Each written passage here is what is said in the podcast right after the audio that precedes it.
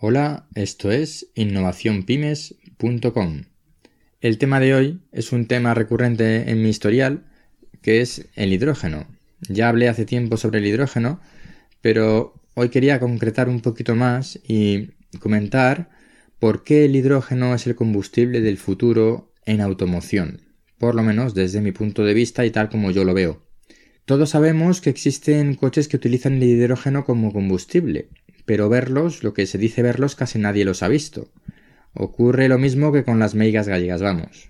Que a ver las ailas. ¿Cómo es posible entonces que yo afirme que el hidrógeno es el combustible del futuro para los coches? Bueno, pues es lo que voy a pasar a comentar ahora. De forma rápida, eh, mis motivos son los siguientes. El hidrógeno es fácil de fabricar de forma no contaminante. El excedente de producción eléctrica se puede guardar en forma de hidrógeno, Rellenar un depósito de hidrógeno de un coche es similar a hacerlo con gasolina. El rendimiento energético del hidrógeno es superior al de la gasolina.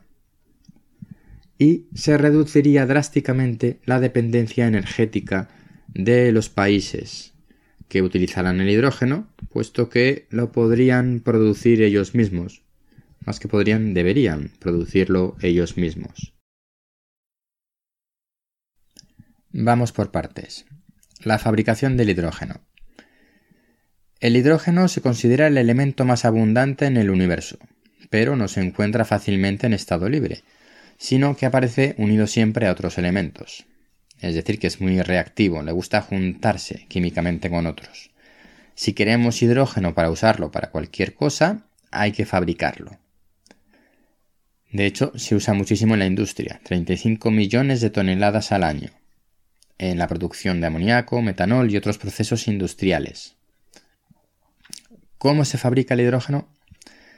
La forma más económica y la que más se utiliza, de forma mayoritaria, es la producción a partir de gas natural. Diréis, bueno, vamos a ver, el gas natural no es precisamente una materia prima muy sostenible y poco contaminante, al contrario. Entonces, si producimos hidrógeno a partir de gas natural, parece que ese no es el, camino de la sostenibilidad y de la no contaminación. Bueno, pues es cierto. Pero la realidad es que hoy en día el hidrógeno que se utiliza para procesos industriales proviene mayoritariamente a partir del gas natural o de reformado de otros hidrocarburos. ¿Por qué? Porque es muy económico. Pero hay otras formas de producir hidrógeno, especialmente la electrólisis de agua que tiene varios sistemas, cada uno con unos costes energéticos diferentes y con unos niveles de eficiencia diferentes. Este sería la electrólisis, del agua, sería el sistema que escogeríamos como fuente de hidrógeno renovable o sostenible. Hay otros procesos por los cuales también se puede obtener hidrógeno, como por ejemplo biomasa celulósica, procesos térmicos, termoquímicos, reformados de etanol, de azúcares, biofotolisis de agua, etc. En el blog tenéis un enlace a un artículo escrito por el CSIC donde se explican todos estos métodos de producción de hidrógeno. Así que de todas estas formas de producir hidrógeno, nos vamos a quedar con las fuentes renovables, que son las que realmente nos interesan para reducir y eliminar la contaminación por la impulsión de nuestros coches. Nos centramos, por tanto, olvidándonos de los hidrocarburos y del gas natural, y nos quedamos con la electrólisis del agua. Dentro de la electrólisis, como he comentado, hay distintas formas de, producir el hidrógeno por el uso de distinta temperatura, el uso de distintos electrodos, etc. Hay muchos estudios relacionados con estos procesos porque se busca siempre mejorar la eficiencia energética del proceso y mejorar los electrodos de los procedimientos de obtención de hidrógeno para que estos sean más duraderos y más baratos. No tengo duda de que en unos años se podrán establecer procedimientos de producción de hidrógeno que sean realmente económicos, sostenibles por supuesto, y eh, eh, generar hidrógeno a un precio que sea competitivo en el mercado. Competitivo significa que no valga más que la gasolina actual.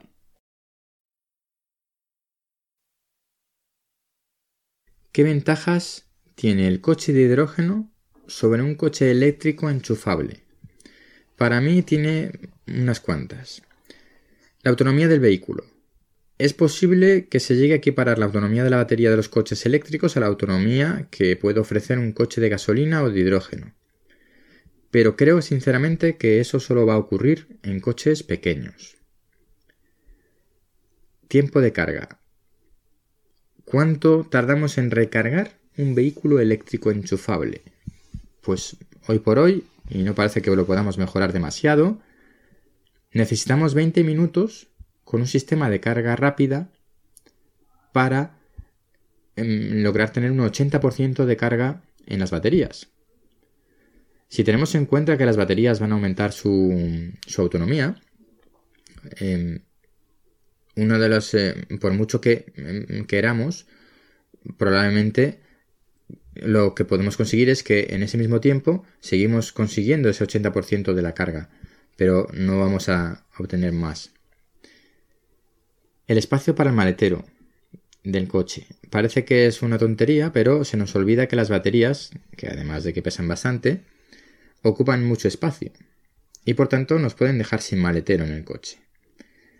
Si comparamos el espacio de maletero de mm, los modelos exactamente iguales que existen en el mercado de gasolina y eléctricos enchufables, podríamos saber exactamente cuál, cuál es esa diferencia. La verdad es que esa información no está disponible de manera clara en las webs de información de, los de las marcas de coches, pero sí puedo decir que de una marca japonesa en la que he visto el coche de gasolina y el coche híbrido enchufable, ojo, híbrido, es decir, que ni siquiera em, tenía batería suficiente para ser completamente eléctrico, el maletero se ve reducido en unos 10 centímetros la altura y además desaparece el hueco para la rueda de repuesto. Yo lo siento mucho, pero sin una rueda de repuesto no salgo a la carretera. Así que, em, bueno, es una, una cuestión a considerar. Sí es cierto que tenemos otros inconvenientes, como por ejemplo la cuestión del suministro, las hidrogeneras. ¿Qué pasa con las hidrogeneras? Pues que no hay, hoy en día se puede decir que no hay, eh, 3, 4 que haya en España es como si no hubiera ninguna. Y em, instalar una hidrogenera pues es caro, varios millones de euros. Así que es un problema de inversiones y claro, no vamos a instalar una hidrogenera de varios millones de euros si no lo vamos a rentabilizar porque no hay coches que consuman hidrógeno. Al final es una pescadilla em, que se muerde la cola. Pero sí que podemos llegar a un momento en el que realmente tenga sentido hacer las inversiones para las hidrogeneras porque habrá coches que necesiten consumir el hidrógeno. Ahora lo veremos. Este problema de suministro de hidrógeno en realidad ya lo tenemos con el suministro de la electricidad para los coches enchufables. Ahora mismo en Madrid, Madrid capital, si nos compramos un coche enchufable, tenemos un problema para recargarlo o bien tenemos nuestro propio cargador en la plaza de garaje que tengamos, si es que la tenemos en propiedad, o si no tendremos un problema importante. ¿Por qué? Porque si es cierto que eh, podemos encontrar enchufes en numerosas ubicaciones, están siempre permanentemente ocupados. Es decir, ahora mismo hay más demanda de enchufes para los coches eléctricos enchufables que oferta. Es decir, ya tenemos un problema de suministro de electricidad para coches enchufables. Así que no lo considero que la falta de hidrogeneras sea una desventaja sobre los coches eléctricos hoy en, este momento.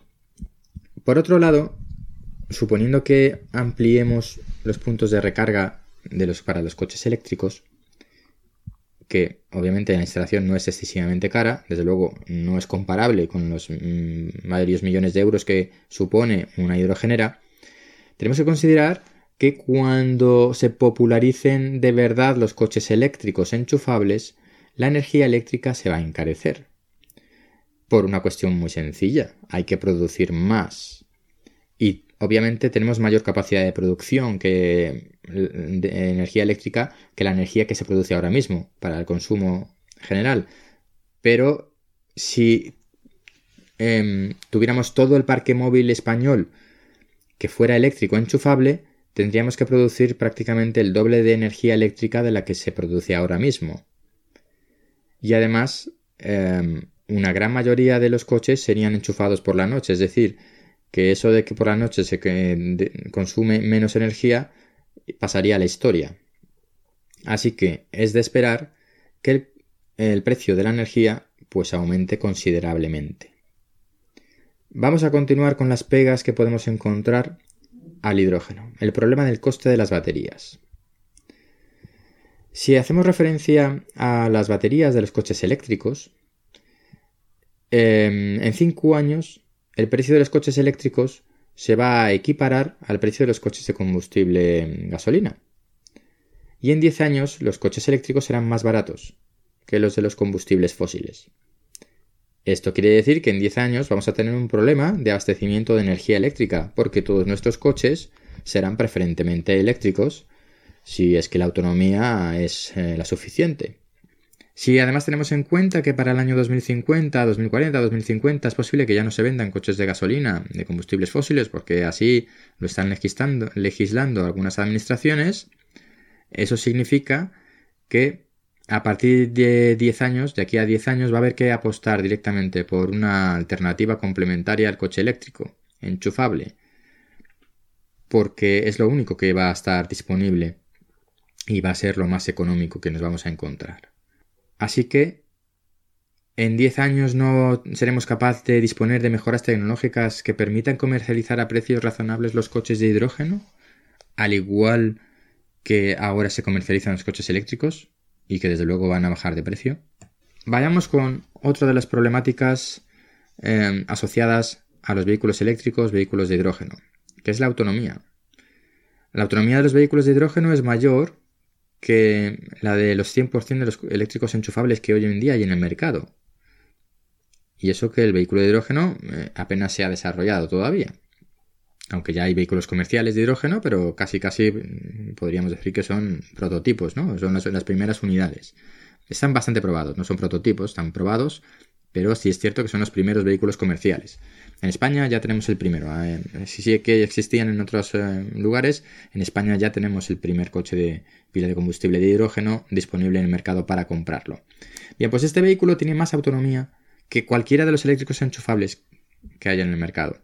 Es cierto que nos prometen que los eléctricos enchufables tendrán una autonomía de 1000 kilómetros, pero desde luego, hoy por hoy, el vehículo de hidrógeno en cuanto a autonomía tiene más garantías. Además, recordemos, si yo consumo las baterías del coche eléctrico, tengo, necesito 20 minutos para recargarlos. Y un vehículo de hidrógeno en 5 minutos ha recargado el depósito. ¿Qué pasa con esto del futuro y los vehículos de hidrógeno? Yo creo que la evolución de los coches eléctricos y que el precio de las baterías vaya bajando cada vez más y que en 10 años podamos estar hablando realmente de que el coche eléctrico va a ser una opción en precio y desde luego en autonomía para las ciudades al coche de combustible fósil, yo creo que será un punto de inflexión para determinar el fin de, el principio del fin de los coches de gasolina. Creo que el futuro del vehículo de hidrógeno está precisamente eh, o se abre gracias al futuro del vehículo eléctrico enchufable.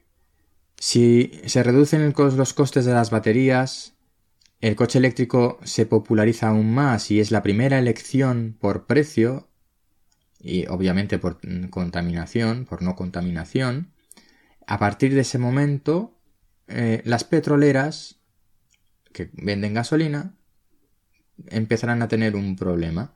Cada vez se va a consumir menos combustible fósil. Así que las propias petroleras serán las primeras interesadas en diversificar su negocio y en variar su negocio. Ya están metidas todas en la venta de electricidad al consumidor. Así que el siguiente paso será que se dediquen a fabricar, a producir hidrógeno y a plantar hidrogeneras donde antes em, había gasolineras convencionales. Y entonces tendrá sentido para las petroleras o para las compañías energéticas invertir en hidrogeneras. A partir de ese momento en que los coches eléctricos sean la elección para el consumidor, podemos determinar que en unos 10 años más se pueden popularizar los vehículos de hidrógeno, por las ventajas que he comentado, es decir, la autonomía y el tiempo de recarga. Así que en resumen, tenemos que el hidrógeno para mí será una realidad unos 20 años después del boom de los eléctricos actuales. Si el boom lo marcamos para el 2030, en esos 10 años de horizonte que he estado marcando, pues para el 2050 tendremos como alternativa a los vehículos eléctricos, alternativa real tanto en precio como en prestaciones, los vehículos de hidrógeno. Creo que no va a haber que esperar tanto al 2050, 30 años son muchos, que para el 2040 ya realmente vamos a poder tener coches de hidrógeno competitivos, coincidiendo con los últimos coches de combustibles fósiles. Es cierto que puede ser considerar esto muy largo plazo, pero bueno, los coches eléctricos se conocen desde hace décadas y no ha sido hasta ahora, hasta el momento en el que se están empezando a vender realmente, a popularizar de forma real. Y desde luego tenemos que tener claro que es necesario reducir y acabaremos por dejar de usar los combustibles fósiles en todo lo que podamos, en particular los coches, y por tanto habrá que usar otras alternativas.